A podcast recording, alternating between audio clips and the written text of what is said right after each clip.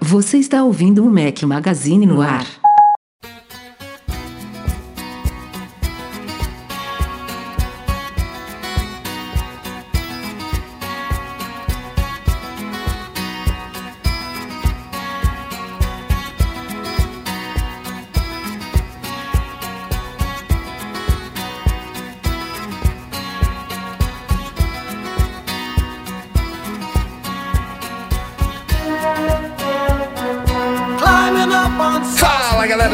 Magazine, bem-vindos ao nosso podcast 371. Eu sou o de Peter Gabriel. Bom dia, boa tarde, boa noite, boa madrugada a todos. Fala aqui, Ravel Fishman, mais uma vez com meus dois companheiros de quarentena, Breno Mazzi, seja bem-vindo. Muito obrigado, estou aqui firme e forte e em casa em segurança. Eduardo Marques, de volta ao ambiente ideal para gravação de podcasts dentro do seu carro. De volta a minha câmera. A cu- câmera ou câmera? Agora eu fiquei na dúvida. Acho que os Câmara, dois funcionam. câmara. Câmara. Acho que os- na câmara. verdade, eu acho que os dois funcionam, mas vamos de câmera que fica mais bonito.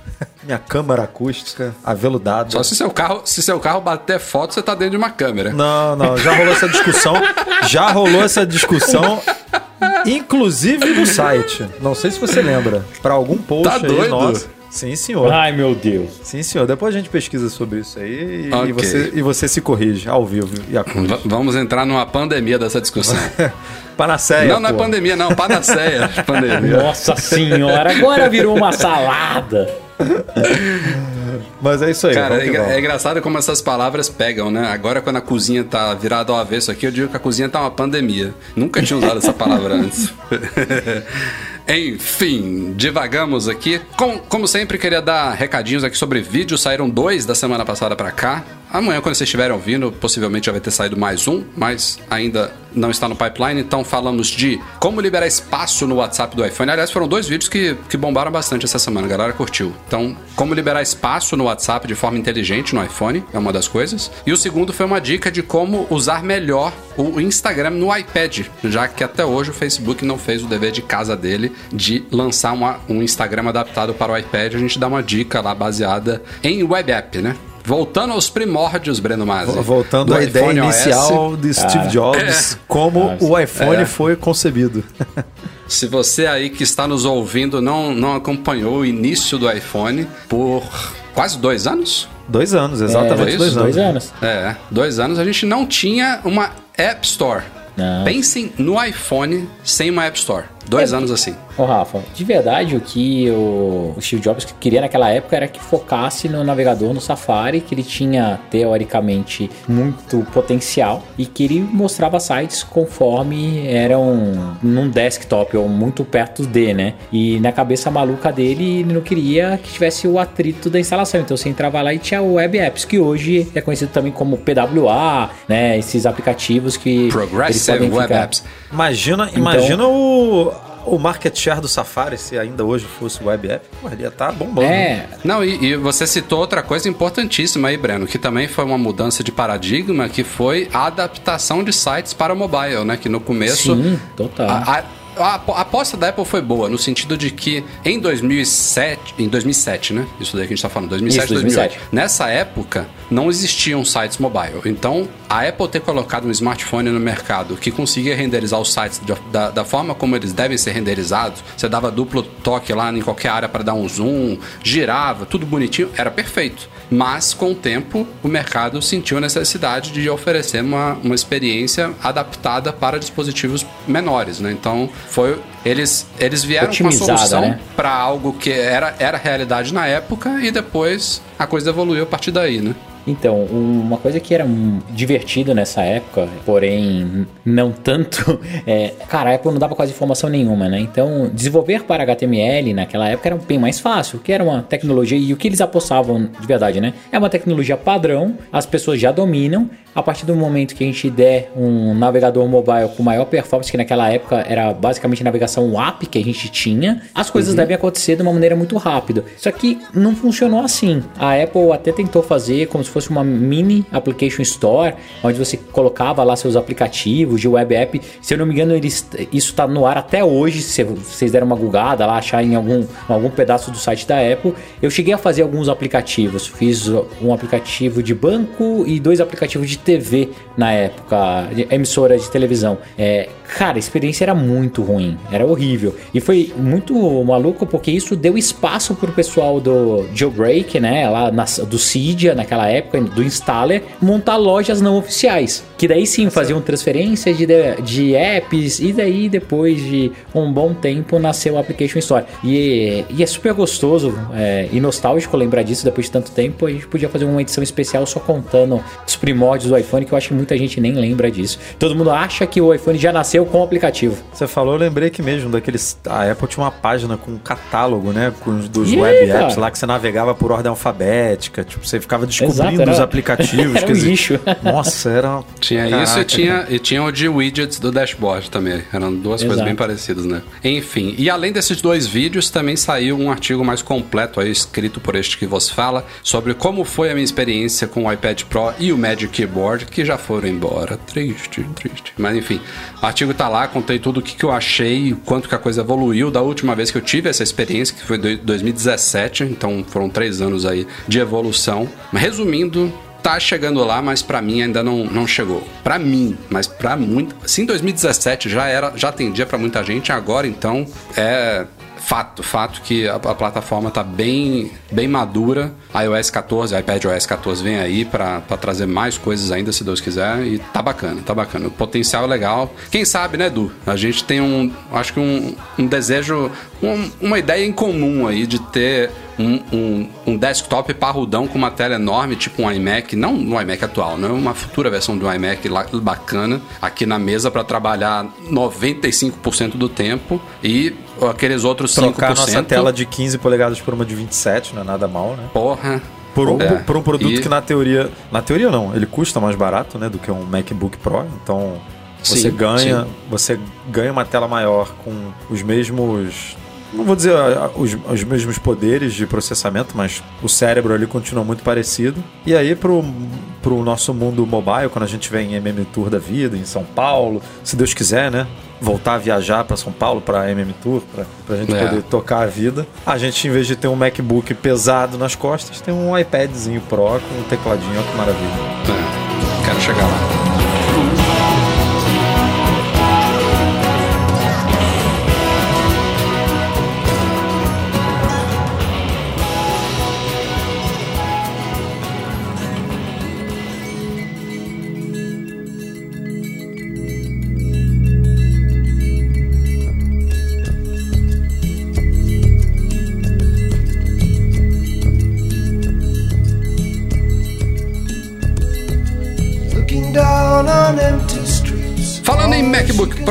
Atualizou nesta semana a versão de 13 polegadas e, ao contrário do que esperávamos, não veio um de 14 polegadas ainda. Foi um update polêmico, um pouco esquisito, é, ao mesmo tempo parecido e ao mesmo tempo diferente ao MacBook Pro maior de 16 polegadas que foi atualizado em acho que outubro do ano passado, alguma coisa assim? Foi, foi no fim do ano passado. O principal ele trouxe, Magic Keyboard. Então, adeus teclado borboleta. Foi o último laptop da Apple que ainda tinha o teclado problemático. Então agora a linha dela tá toda coesa nesse sentido, todos com teclado tesoura, né, o Magic Keyboard. Então esse problema foi deixado para trás, graças a Deus. Mas o lançamento é polêmico porque o que tal que tudo indica, a gente agora tem duas gerações de MacBook Pro de 13 polegadas à venda. Tem dois modelos de entrada que são grosso modo, exatamente os modelos que estavam à venda antes, só com teclado novo. Então ela pegou o o, é como se ela tivesse pego as carcaças de antes e trocasse só o, te, só o teclado. Não é tão simples assim, até porque o Mac fica um pouquinho mais grosso. Então, mas assim, em termos de specs, é basicamente a mesma coisa, com teclado melhor. E os dois modelos mais avançados, mais com, caros. Com teclado que funciona, né? É, com teclado decente, né? Teclado que nunca deveria ter saído. Mas os dois modelos mais caros, do de 13 polegadas, esses sim receberam uma atualização boa. Utilizam agora os processadores de décima geração da Intel e uma RAM mais rápida também, é, LPDDR4 de 3.733 MHz. Então, eles têm uma boa diferença em performance, principalmente performance, performance gráfica, uma RAM melhor, e isso bastante, porque os dois de entrada têm processadores de oitava geração. Embora o David Lee, por exemplo, tem o canal Dave 2D, ele é um cara bem antenado nessas, nessas questões de benchmarks, de análise de, de laptops, não só de Apple, não é um canal de Apple, é um canal de tecnologia. Ele avaliou a performance de processamento, né, de CPU da, do, dos, dos chips de oitava versus décima geração e disse que a diferença é irrisória, que o que pesa mais aqui é a parte gráfica, então interessa esses modelos mais modernos a quem trabalha mais com edição gráfica, com edição de vídeos, com coisas que dependem da GPU.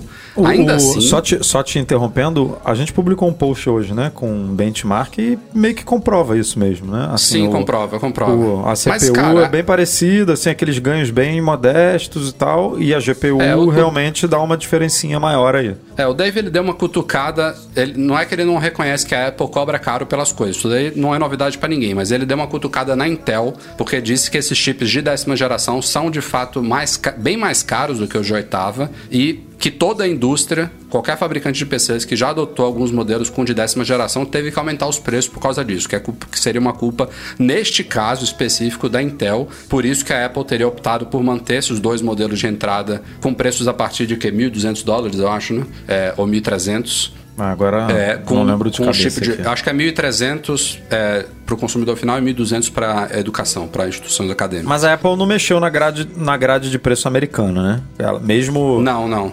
Mesmo aumentando. É isso, é, isso, é isso que o Dave quis dizer: que se ela fosse colocar os chips de décima geração em toda a linha, ela não conseguiria manter esses mesmos preços, considerando, é claro, que ela não gostaria de comprometer a margem de lucro dela, mas ela não, ela teria que aumentar o preço de toda a linha. É isso que ele quis dizer, entendeu? Que neste caso, só este, que não seria culpa da Apple. Mas enfim, pelo menos a diferença de performance não é tão grande, mas ainda assim fica uma impressão esquisita, né? Você, tipo, você tem de um modelo para outro, de, do, do, primeiro pro segundo você sobe 100, 200 dólares, depois você sobe mais uns 300, só que, pô, nessa, nessa escadinha aí tem uma hora que você não tá ganhando, tipo, um pouquinho mais de armazenamento, um pouquinho mais de RAM. Você tem uma máquina diferente. Né? Ah, né, tem outro detalhe. Essas duas maiores têm quatro portas Thunderbolt, enquanto as duas de entrada têm duas só. Ou seja, é uma máquina diferente. São duas gerações diferentes. Tá, na mesma linha. É. é bizarro, é bizarro. Dava até quase para chamar uma de MacBook de 13 polegadas e outra de MacBook Pro de 13 polegadas. E exatamente, que é isso que eu ia falar agora. Eu acho que não cabe esse Pro nos dois modelos de entrada. Não, e o Pro, eu aí, vamos combinar, porque eu, eu, assim, na minha exigência de consumidor que paga caro pelos produtos da Apple.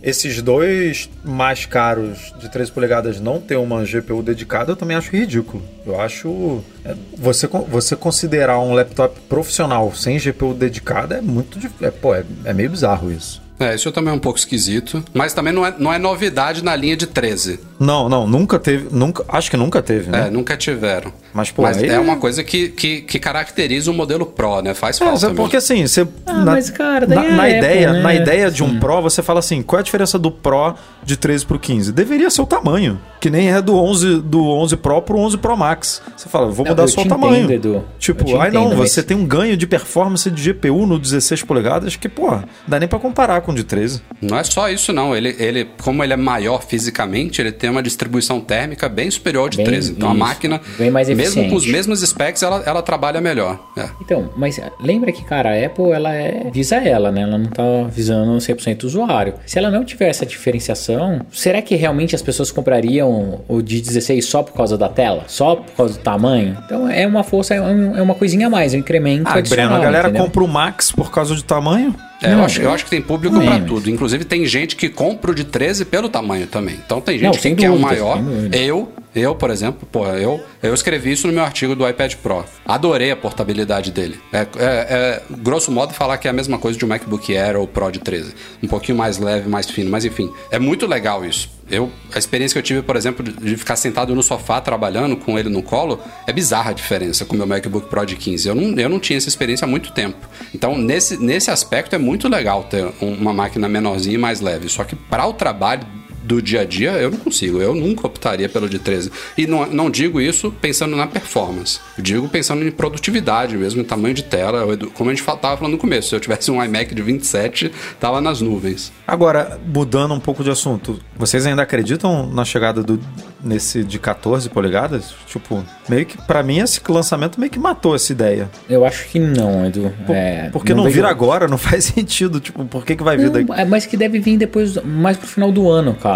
Eu não sei. É, assim, Tal, talvez, é... eles, talvez eles deixem para a transição para ARM. Isso, fazer uma, a... uma, mudança mais. Eu só não, eu, a única coisa que não faz sentido nisso que o Edu falou é o de 15 ter virado de 16 e o de 13 não ter virado de 14, porque ela mexeu.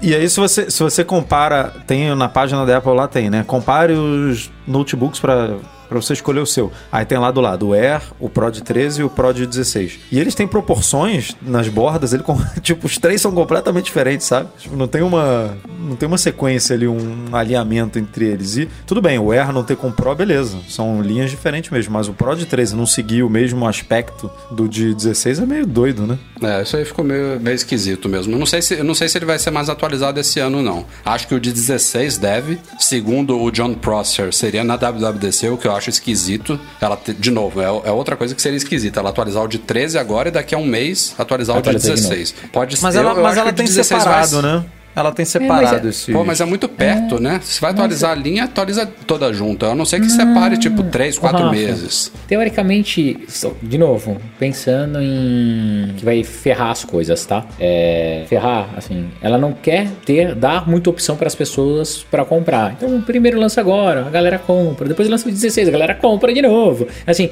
ela não pede mandando separado. Já se ela mandar tudo de uma única vez, né? Lançar tudo, ah, vamos lançar o iPad e daí ah, é o mesmo bolso que sai o dinheiro. É, então, eu ainda acho que WWDC daqui a um mês e pouco tem um MacBook novo. Veremos, veremos. E, claro, aproveitando a oportunidade, a Apple Brasil reajustou os preços todos aqui no Brasil. Aqui não, aí, né? É, e tal como a gente explicava aqui com relação a esses dois modelos mais caros, é, em relação aos chips da Intel, o aumento dos dois de entrada foi significativamente menor do que os dois maiores né, do, foi na casa de 2%, se não me é. engano, os menores, uhum. 2 a 3%, e os outros, que mais de 13%, mais de 13%. Assim. Ah. É, é, curioso, porque diferente. nos Estados Unidos ela não mudou, né? Continuou, ela não repassou esse aumento. A gente está chutando isso com base na informação de que esse chip de décima geração é mais caro mesmo. Agora, ela disparou aqui nesses dois e no outro ela manteve ali um aumento padrão ali de, de reajuste de dólar, né? Então ficou esquisito.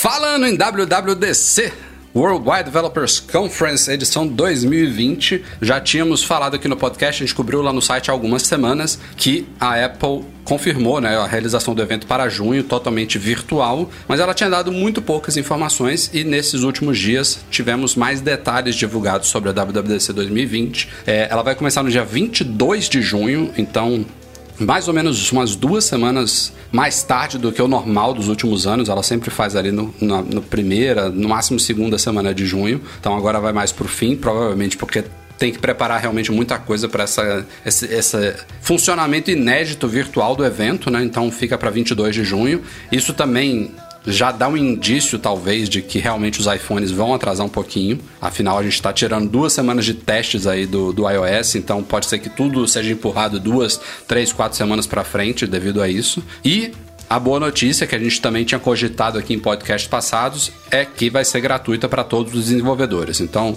é um evento agora super democrático, né? Vai ser 100% transmitido online pelo portal Apple Developer, pelo aplicativo Apple Developer. Aliás, um parêntese aqui, o aplicativo sempre foi para iPhone, né? Depois ele veio, ganhou adaptação para iPad, mas em tempos de Mac Catalyst e agora com uma WWDC totalmente virtual, eu acho que os caras também devem estar tá virando noite aí para daqui pro mês que vem trazer ele para Mac, né? Tem que pra fazer, galera né? que vai acompanhar. Pô, é o mínimo, olha, né? olha, olha, Na teoria não precisa é... virar noite, né? Não tem, é só apertar um botão que ele tá lá bonitão. Não, não é, tipo, mas, mas, olha como que é maluco. A principal ferramenta de desenvolvimento, ou a única ferramenta de desenvolvimento, não serve, que é o Mac. É, é. Entendeu? Olha que loucura.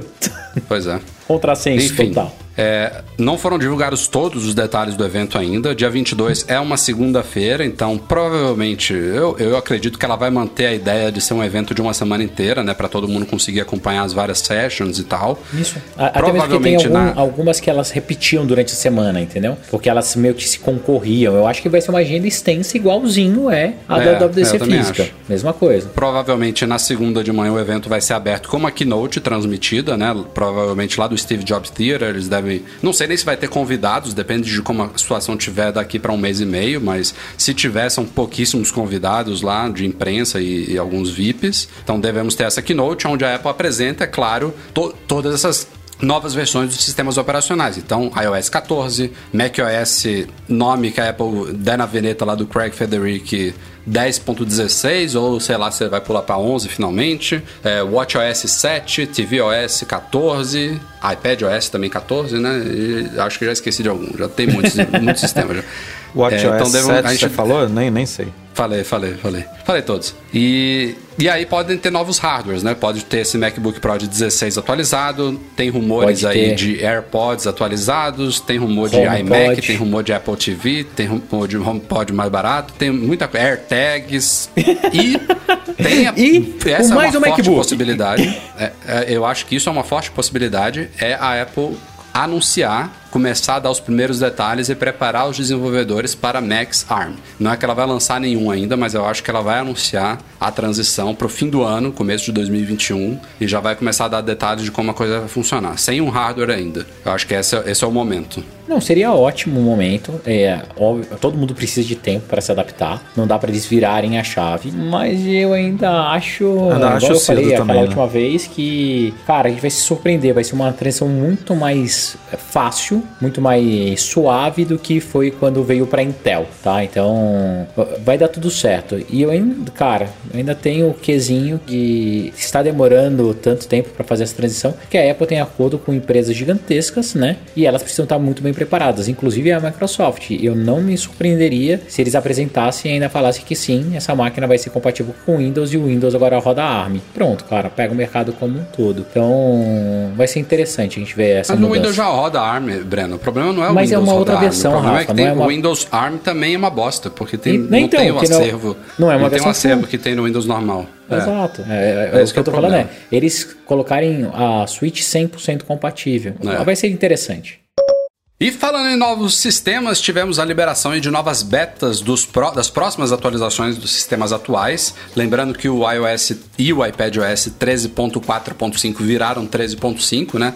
Vai ser o update Corona, codinome dele, basicamente, porque tem muitas novidades focadas na pandemia. Também teremos WatchOS 6.2.5, tvOS 13.4.5 e macOS Catalina 10.15.5. Esses, o macOS Catalina tem aquele novo recurso lá de, de melhoria de bateria dos Macs e tal. Os outros, nada de muito significativo, mas o iOS especificamente tem o framework, né, da Apple e do Google. Eles já soltaram, inclusive, exemplos de códigos e de interfaces aí pra galera, a galera, né, os, os governos e os órgãos dos países que vão trabalhar em aplicativos que explorem o framework de alerta de exposição. E eles, inclusive, deixaram claro que, salvo raríssimas exceções justificadas, vai ser um único aplicativo aprovado por país. O que faz todo sentido, né? Provavelmente a gente vai ter ou um update do aplicativo já do SUS, né, do coronavírus, ou algum outro aplicativo focado nisso no Brasil. Embora o Brasil não tenha dito nada sobre isso ainda, não tenha se comprometido, mas já está lá nas últimas betas, já a, a, a, parte lá de privacidade, onde você faz o opt-in, o opt-out, já está sendo melhorada, aprimorada aí nessas últimas betas. Eu acho que daqui para talvez umas duas, mais tardar três semanas, isso tudo deve ser liberado e devem começar a pipocar os primeiros aplicativos que fazem uso da tecnologia. Também não dá para esperar muito, né? Porque não. o quanto antes estiver na mão de todo mundo, melhor, né? É, não pode demorar, porque, se bem que tá todo mundo na, na expectativa aí, né, de quando isso tudo vai, vai passar de uma vez por todas e nenhum prazo é tão curto, né? Mas o quanto antes isso for liberado, melhor para ajudar a a controlar aí, a, a, tentar controlar pelo menos as coisas, né? É, mas, mas... uma outra novidade também pintou nessa beta aí, pra galera que quando for abrir o aplicativo saúde, ele vai lembrar de atualizar a ficha médica, que é uma coisa que já existe há séculos no iOS, né? Pode, pode ser, tem gente que nunca tenha preenchido, ou se preencheu tem anos e o negócio está realmente desatualizado, então ele lembra disso. E essa ficha médica que por padrão pode ser acessada pela tela bloqueada, né? Tipo, você sofreu um acidente, por exemplo, alguém pega o seu iPhone, quando vai tentar desbloquear ele, tem um íconezinho lá, se você nunca viu, se, se no seu tiver habilitado, tem um ícone lá para visualizar sua ficha médica. E pode ter tipo sanguíneo, contato de emergência e tal. Tudo isso fica na ficha médica. Mas a Apple está implementando nesse update também um outro recurso que vai enviar a ficha médica automaticamente para serviços de emergência. Claro que isso vai depender aí de alguma, alguma integração, né? Algum, eu não sei como que ele vai fazer esse envio, provavelmente não vai funcionar em 100% dos lugares de primeira, mas você vai poder habilitar essa opção. Então, tipo, você ligou para 19 no Brasil aqui é 192, 90, ambulância? cara. Ah, ambulância? 90 é polícia. Isso, a, a, é. a ambulância, acho que é 93. Bombeiros, né? É, cara, enfim. Tudo bem. Serviço de emergência 91 nos Estados Unidos, enfim, não importa. Quando você tiver falando com algum, algum serviço de emergência, o iPhone pode já enviar todos os dados automaticamente para o cara não ter que ficar perguntando, entendeu? Então, se isso funcionar bem, muito bem-vindo. Não, é sensacional. E uma coisa, só falando sobre Covid lá, eu adorei a ideia de separar por app, porque fica mais fácil de aprovar isso rápido localmente. Então, a, até fazer um modelo único, todo mundo concordasse, demoraria muito tempo. Então, regional fica mais fácil. E, cara, de novo, sempre preocupado com privacidade e tudo, mas eu fico muito, muito feliz em ver que as empresas estão conscientes, querem fazer ferramentas para a gente evitar esse tipo de doença que pode se tornar tornar uma coisa um pouco mais comum num futuro próximo. Então, tendo essas ferramentas acaba ajudando a todos. E depois de muitos meses, finalmente saiu um novo update de firmware para os AirPods Pro. A Apple, para quem não se lembra, foi em janeiro, eu acho. Ela soltou uma atualização de firmware para os AirPods Pro, é, que ficou no ar por pouco tempo porque começaram a pipocar alguns relatos aí de que estava danificando o cancelamento ativo de ruído deles. Então eu quando a gente soltou a nota, né, eu logo atualizei o meu para ver se tinha uma coisa diferente. E desde janeiro eu tava usando esse, esse penúltimo firmware aí sem problema nenhum. Não fui sorteado. Na verdade, eu fui sorteado, né? Não fui azarado. não fui sorteado com problemas. Mas isso foi muito ruim porque ficaram meses, né? As pessoas que não atualizaram ficaram no firmware anterior. Quem atualizou, alguns tiveram problema. E a gente até noticiou uma coisa bizarra que aconteceu nos últimos tempos aí: que quem estava trocando o AirPods Pro devido a algum outro problema, tipo uma assistência técnica, muitas vezes recebia uma unidade que estava com firmware à frente, não lançado, que é agora este, né? Que saiu essa semana, o 2D15. Então, cara, se por exemplo você pegou só o lado direito que quebrou o seu, foi trocar, aí o seu lado esquerdo estava com firmware anterior o da direita com firmware novo, só que ele não estava liberado para todo mundo, então não dava para usar. Ficaram, sei lá, uma ou duas semanas aí desde que isso começou a acontecer, mas agora resolveu-se. É, a atualização é feita de forma automática e silenciosa, não tem muito o que fazer.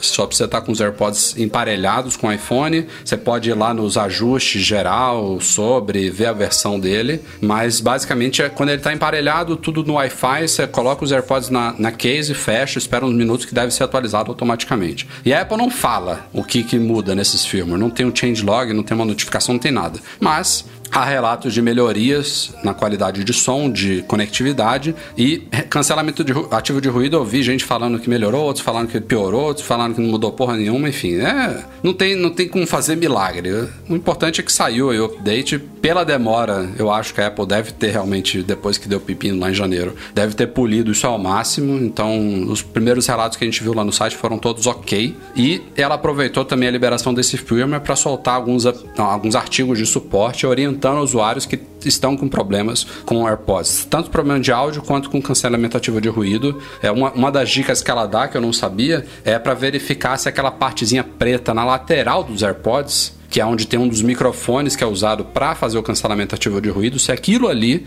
que a gente costuma limpar só a pontinha de silicone que entra no, no canal, né? Mas aquela parte preta que fica mais para fora, às vezes ali também acumula cera ou algum outro tipo de sujeira, então tem que verificar isso daí para limpar direitinho, que isso Porra, pode prejudicar o... a cera ali, tu tem que ser um, extraterrestre, né? Ah, ou o Rafael Fishman. do lado de fora do ouvido. É, eu, eu faço, viu? É. Eu, eu, eu, depois que vi esse artigo, olhei o meu, tá limpinho nesse, nesse aspecto, mas eu, eu sou candidato a sujar esse negócio. Produz uma cera que lerda. O Rafael ele reboca a casa dele com a cera de ouvido, velho. Aliás, estão para chegar aqui pra, pra gente. Mais cera? Duas pontas. Não, não é mais cera. ele encomendou mais duas, ceras duas pontas é, substitutas aí para os AirPods. Quem não acompanhou lá no YouTube tem uns 3, 4 meses, eu fiz um vídeo lá de um mod usando Memory Foam que não deu muito certo, eles continuam caindo da minha orelha, mas estão para chegar aqui duas. Tem um projeto do Kickstarter que me mandaram, já deve estar tá chegando aí provavelmente nos próximos dias, e a Comply, acho que é Comply ou Comply, que é famosa por ter pontas aí alternativas para fones de ouvido de várias marcas. Eles tinham também para os AirPods anteriores. Eles estão lançando agora uma nova, umas novas, é ponta que chama, né? É ponta isso aí? Ponteira, sei lá. Eles estão lançando umas novas versões focadas nisso, em isolamento acústico e em é, evitar que eles caiam da orelha. Então tô bem empolgado para testar esses dois produtos aqui. Já testei, adiantando aqui o vídeo futuro sobre isso, um vagabundinho que eu comprei no AliExpress, custou 2 dólares e foi uma bosta. Se desintegrou em uma semana. acho que minha Porque cera. Isso que eu ia falar, eu juro que eu não ia falar nada, mas eu acho que a cera moldou junto com a borracha. Até hoje tá perdida. A gente não sabe não se é no cotonete o cara não. não só tem uma mão radioativa que acaba com teclado, como tem uma orelha radioativa também que acaba com pontas de silicone e companhia. Mas, cara, uma coisa que eu tenho observado nesses lançamentos recentes de fones totalmente sem fio, a gente viu. É, hoje eu vi um da Sony e recentemente teve o Pixel Buds, né, do, do Google. Todos eles estão saindo com uma perninhazinha de silicone ali para cima que encaixa naquela parte ali da. Tem um, tem um buraquinho na orelha, né? Vai saber o nome disso daí. É, uma cartilagem ali da orelha. Que aquilo ali, para mim, se os AirPods tivessem isso, resolvia. E aliás, tem, né? No AliExpress da vida. Existem pontas que você pode colocar com essa perninha, mas o problema é que você tem que tirar toda vez que vai botar na case. A case não é feita para isso, então não cabe. É, aí, te, aí não vai. Teoricamente, ela devia ser de um material muito flexível que suportasse o fechamento, né? Mas não rola, não rola. É, é a Apple faz tudo muito milimétrico, é, a, né? A parada é, é, pô, não cabe nem uma se tiver muita poeira ali, no Rafael, por exemplo, se ele tiver vier com um pouquinho de cera, pronto, não fecha a Falamos rapidamente aí na pauta da WWDC, mas o John Prosser, que é um leaker que está bem ativo aí nos últimos, nas últimas semanas no Twitter, ele já soltou aí informação nessa semana de que estariam prontos para lançamento, entre aspas, novos iMac, AirPods, Apple TV, que eu citei aí nos rumores passados, então é capaz que um ou mais desses produtos sejam lançados nas próximas semanas, quem sabe na WWDC. É, mas assim, em relação ao iMac, eu até fiz um apanhado lá no post. Eu, não, eu sinceramente não acho. Seria lindo, mas eu não acho que vai ser desta vez que a gente vai ver um iMac totalmente novo. Vai ser um spec bump normal. Eu acredito que a Apple vai trazer um iMac renovado mesmo na transição para ARM. Posso estar enganado. AirPods a gente não sabe também exatamente qual que é esse modelo. Pode ser aquele AirPods de, de terceira geração, né? Que dizem que vai ter o design do Pro, só que sem cancelamento de, ativo de ruído. Ou pode ser o novo integrante da linha, mais caro, headphone, circunmaural, grandão lá. Também não se sabe exatamente qual que é. E a Apple TV é outro update que deve ser bem meh, né? Deve ter um chip novo, provavelmente o A12X Bionic e o dobro de armazenamento, passando para 64 e 128. De resto, não se sabe nada. E o que eu acho que seria mais importante na Apple TV seria uma queda brusca de preço. E sei lá é. se a Apple tá ah, com consciência A Apple disso. tinha que lançar um concorrente para o Chromecast, cara. Era isso. Um, é. Uma pendrivezinha com. Isso. Pra, pra dar a Apple TV Plus pra quem não pode, tipo para quem não tem, né? para quem tem Smart TV antiga ou televisão muito antiga que nem é Smart TV e não quer comprar uma nova, um negocinho de 100 reais, 200 reais que você encaixa ali e aí ganha AirPlay, ganha é, algumas coisas, ganha Apple TV Plus, é, pode espelhar Apple Music nessas coisas todas e tal. Porque a Apple TV, cara, não, não justifica, né?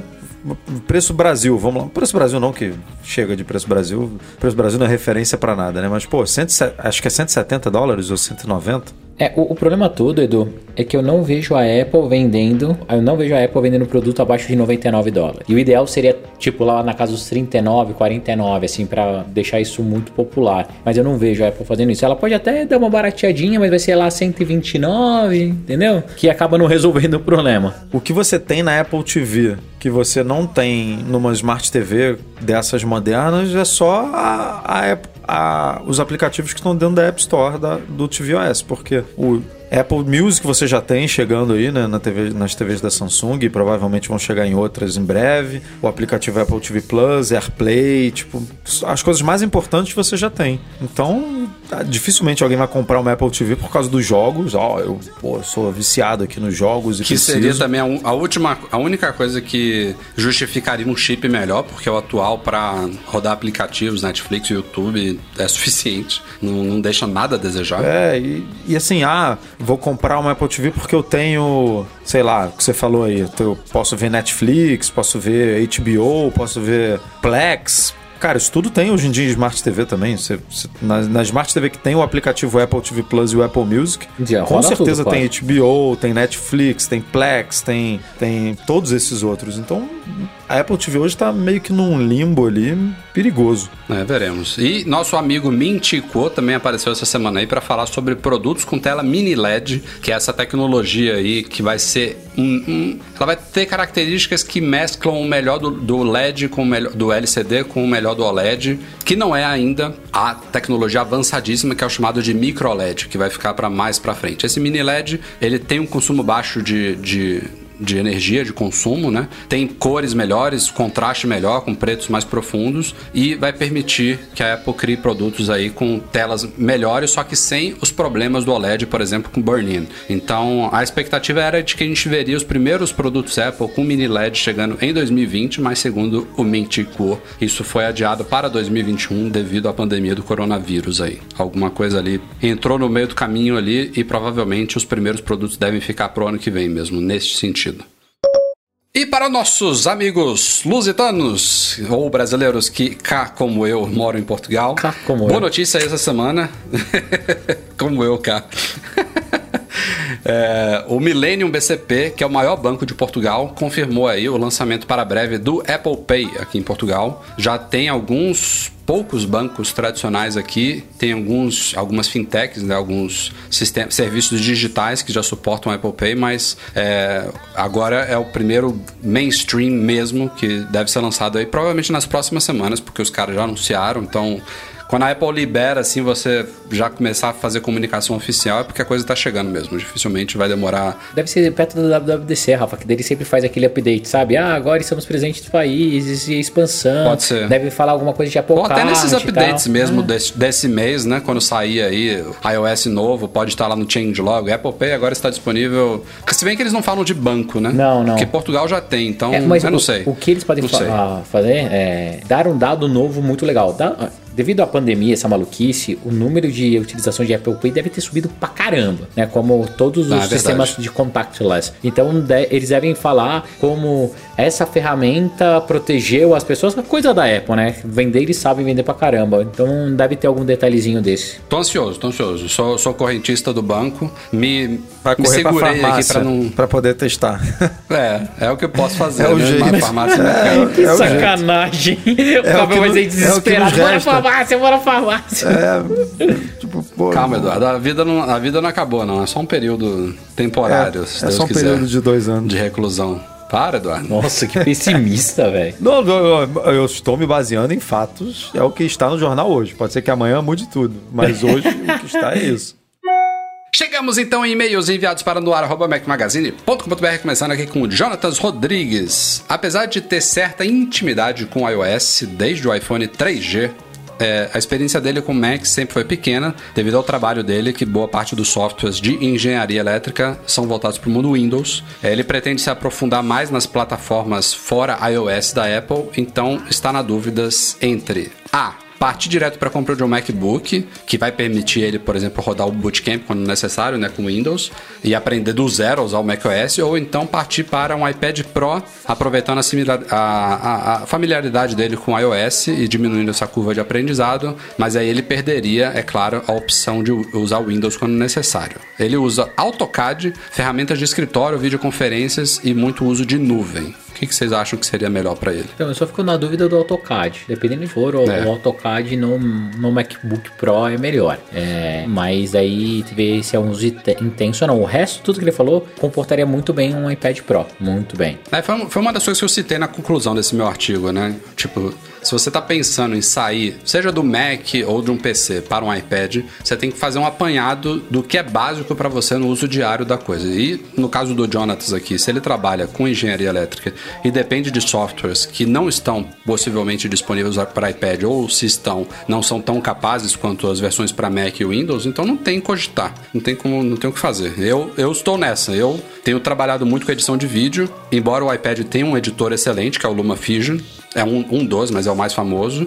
Eu estou muito acostumado com o Final Cut Pro, então por causa disso, entre outros motivos, como por exemplo o iPad não permite alterar aplicativos padrão até hoje e tal, ainda são coisas que me seguram. Para um desenvolvedor de software, por exemplo, não, também não dá para cogitar usar o iPad porque o Xcode não está disponível ainda para ele. Então, é, é, cada, cada pessoa tem que analisar o seu cenário. Se, se a pessoa usa muito e-mail, navega na internet, consome YouTube, Netflix, porra, agora, iPad na veia. Vai... Tem, tem AutoCAD para iPad OS e agora iPad tem mouse e teclado. Eu só não sei quão poderoso é o AutoCAD porque eu nunca abri o AutoCAD na minha vida. É isso.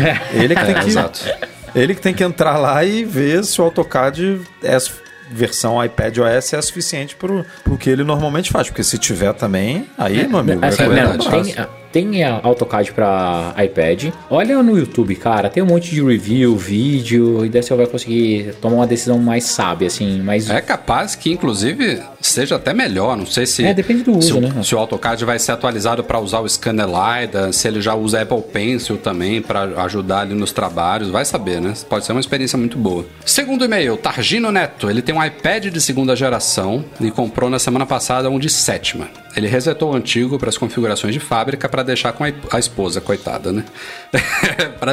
Mas aí quando ele foi baixar aplicativos, ele disse que não conseguiu por causa do iOS antigo, né? O iPad segunda geração tá parado, sei lá, não me lembro agora, no 11 talvez, não sei. E aí ele pergunta se tem alguma forma de conseguir baixar os apps. Ele queria muito, por exemplo, Netflix, Amazon Prime Video, YouTube e aparentemente não tá conseguindo baixar nada. Isso é um problema mesmo, viu? Porque até onde eu sei, a Apple até permite que o desenvolvedor defina, né, Breno, umas versões antigas do app para serem disponibilizadas para sistemas antigos. Mas, pô, Cara, qual é a porcentagem dos desenvolvedores que tem esse, esse cuidado, né, essa é, preocupação? Rafa, não é nem não cuidado, cara. É, tem um monte de coisa. Segurança. Exato. O principal é segurança. É assim, se você deixa serviços muito tempo ativos, é, que não podem mais sofrer é, ajustes ou update, abre brecha. Porque ele está muito tempo exposto, as pessoas ficam com mais tempo para estudar, para tentar.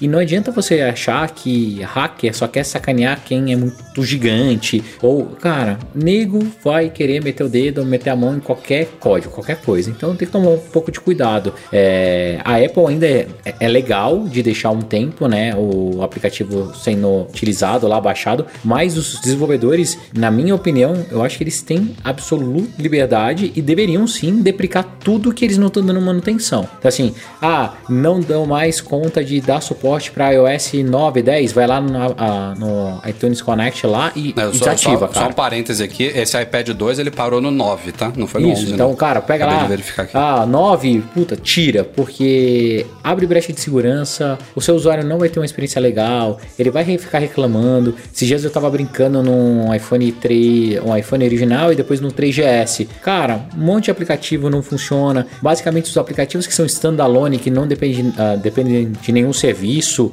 ou de alguma API externa, funcionam. Tudo que é mais online, cara, esquece. É isso que eu, isso, isso que eu ia questionar agora, porque pelo que o Targino tá falando aqui, ele, ele usava esse iPad até semana passada, aí ele resetou e agora ele não consegue mais baixar os apps. Ou seja, possivelmente alguns desses apps que ele não consegue mais baixar ainda funcionavam, né? Não sei se em plenitude e tal, mas acho que sim. Deveriam funcionar. Então, porra, isso é, isso é meio. Porque eu, salvo raras exceções, se você tiver um, um dispositivo antigo aí, se não for muito antigo, claro, você, você, outro dia fez stories com seu iPhone de primeira geração ali, pô, o iPhone original, você dificilmente vai conseguir rodar alguma coisa. Mas um, um iPad rodando aplicativos ainda na época do iOS 9, eu acho que a maioria funcionaria, não é? Não, não tá naquele estágio de que você abre um, um YouTube e nada carrega mais, sabe? Não é tão antigo assim, acho. Enfim. E para fechar os e-mails, Amsatu Diop. Não sei se eu falo o nome dele direito, já é a segunda vez que ele manda e-mail aqui.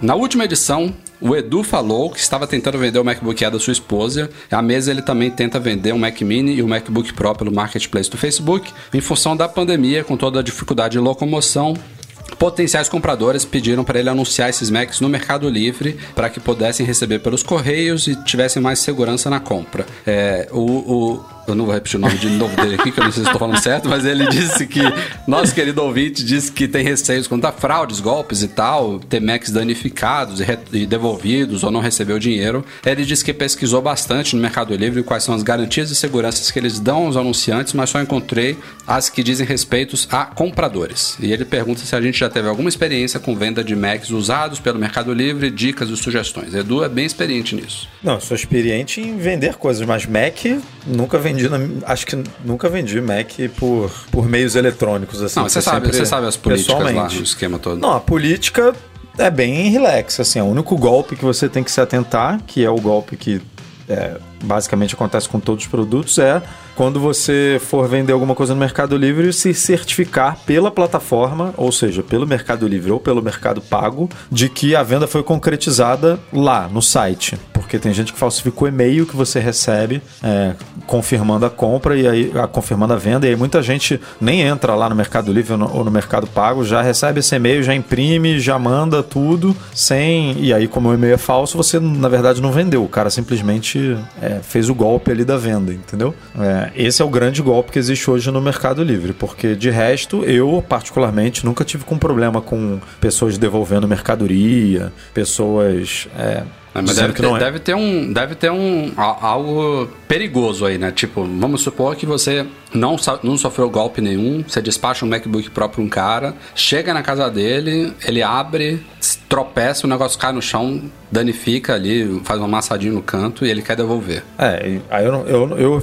particularmente não tenho a menor ideia de como isso funciona, porque o Mercado Livre Ou dá. Ou até sim... danifica-se no, no, no, transporte, né? Vai saber. Né? É, o Mercado Livre também. dá a opção de você devolver o produto em sete dias, como qualquer compra online. Só que a gente não está falando de produto novo, né? Em muitos casos é produto usado. E aí é isso que você falou. Tipo, abre brecha para muita coisa. Se um cliente devolver um, um Mac novo amassado, você sabe que foi ele que amassou, porque não tem como não tinha como estar amassado antes. Mas um Mac usado aí abre essa brecha. Mesma coisa com ah, sei lá, você mandou, você disse que mandou o um MacBook, mas eu recebi uma pedra. Tipo, como é que isso é contestado lá dentro do Mercado Livre, né? Porque o Mercado Livre literalmente media a compra e a venda. Eles se tornam é, uma parte é, importante ali da, da coisa, que realmente medir. Você, o seu dinheiro, o dinheiro do, do vendedor só é liberado depois que o comprador, depois desses sete dias, né? E depois que o comprador é, Dá diz okay, que tá né? tudo ok. Então, tudo como quando acontece algum problema, eu não faço ideia de como, isso, como é, qual é o trâmite disso tudo. Agora, eu particularmente nunca tive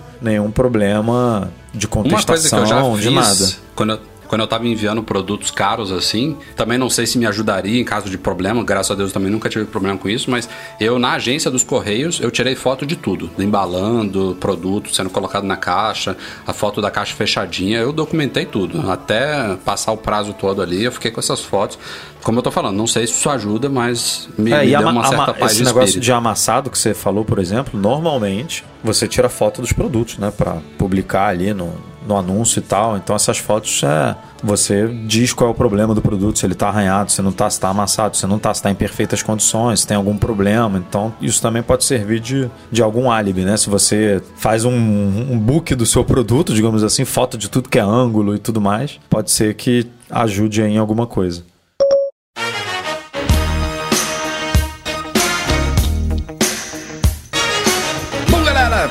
Por aqui então, Mac Magazine no ar 371. Breno e Edu, até semana que vem. Valeu, galera, até a próxima. Valeu, até semana que vem. E Rafael Fishman, ó, tem um artigo aqui de dúvidas de português que diz que câmara e câmera são sinônimos. Não é possível. As duas palavras existem na língua portuguesa, estão corretas e são sinônimas, apresentando os mesmos significados. Pelo menos você já, já terminou essa panaceia antes dela começar. Tá né? vendo só? Tá vendo só? Rapaz, isso aqui eu lembro porque a gente rolou essa dúvida em algum artigo aí do Mac Magazine. Beleza, tá, tá registrado, registrado. No nosso podcast, como sempre, no oferecimento dos patrões Platinum, GoImports.com.br, Macs a preços justos no Brasil e Mac Services, a melhor assistência técnica especializada em placa lógica de Macs. Fica um agradecimento a todos que nos apoiam no Patreon e no Catarse, especialmente os patrões Ouro, Alan Ribeiro Leitão, Cristiano Melo Gamba, Enio Feitosa, Leonardo Fialho, Luciano Flair, Pedro Colbatini e Thiago Demiciano. Grande abraço também ao Eduardo Gar Garcia, que faz a edição semanal do nosso podcast para todos vocês. E a vocês, obrigado pela audiência. Nos vemos na próxima. Tchau, tchau. Love, love, love.